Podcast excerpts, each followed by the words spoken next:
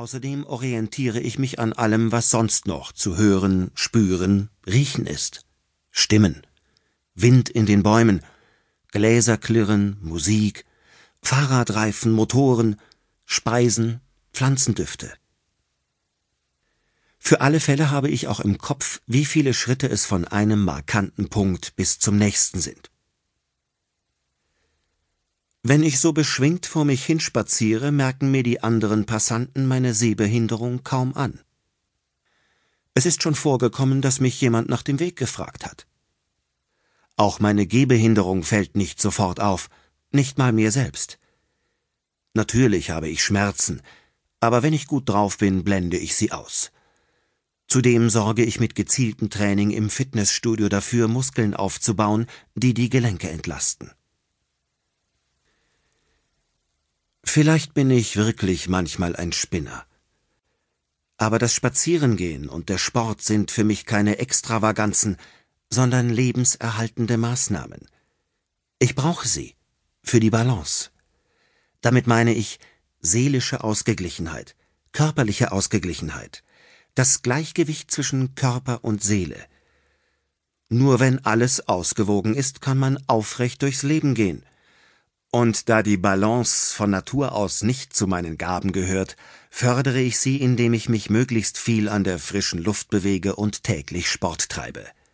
Einen Tag Krafttraining, einen Tag Ausdauertraining, immer im Wechsel, immer 45 Minuten.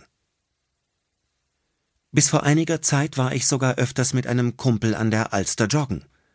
Doch nach einem gefährlichen Sturz bin ich dazu übergegangen, meine Kondition auf dem Laufband oder im Schwimmbad zu trainieren.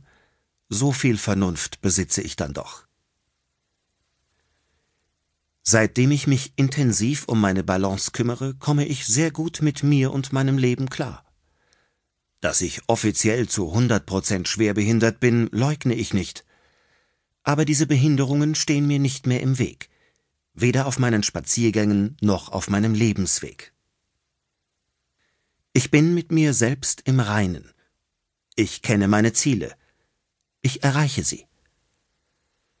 Eigentlich braucht man neben der Balance nur wenige Voraussetzungen zu erfüllen. Erstens, lass dir deine Ziele nicht aufdrängen, sondern setze sie dir selbst. Zweitens, Vertraue auf deine Sinneswahrnehmung und nutze die Sinne, die dir zur Verfügung stehen, ganz intensiv. Drittens, such dir qualifizierte, vertrauenswürdige Helfer. Viertens, investiere Energie. Ich glaube, die Energie ist das Einfachste an der Sache. Der Mensch hat so viel Kraft. Schade, dass sie oft ungenutzt bleibt. Meiner Erfahrung nach halten die allermeisten Leute das, was sie sich nicht vorstellen können, für unmöglich.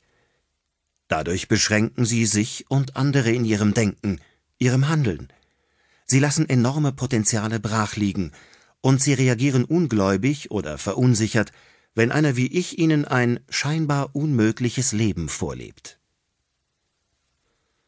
Manche würden mich aufgrund meiner Behinderungen wohl am liebsten einfach nur bemitleiden.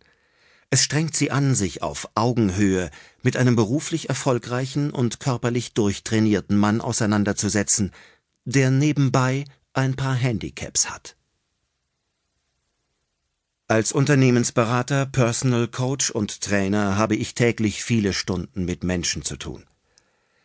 Alle meine Kunden wissen, dass ich fast blind bin und kommen bestens damit klar. Sie denken sich, der Kahawatte hat vielleicht ein Problem, aber es ist sein Problem, nicht unseres. Wir kaufen bei ihm Leistungen ein, er macht seinen Job. Die Kunden labern nicht lange herum, nehmen keine unnötige Rücksicht, sondern denken ergebnisorientiert, immer schön geradeaus. Das gefällt mir. Vielen Kunden ist meine Sehbehinderung egal. Andere sind sich bewusst, dass ich aufgrund des Handicaps besondere Fähigkeiten entwickelt habe, von denen sie profitieren. Ich verfüge nämlich über eine extrem feine auditive Wahrnehmung und erspüre Dinge, die Sehenden verborgen bleiben. Oft heißt es ja, die Augen seien der Spiegel der Seele. Damit kann ich nichts anfangen. Für mich schwingt die Seele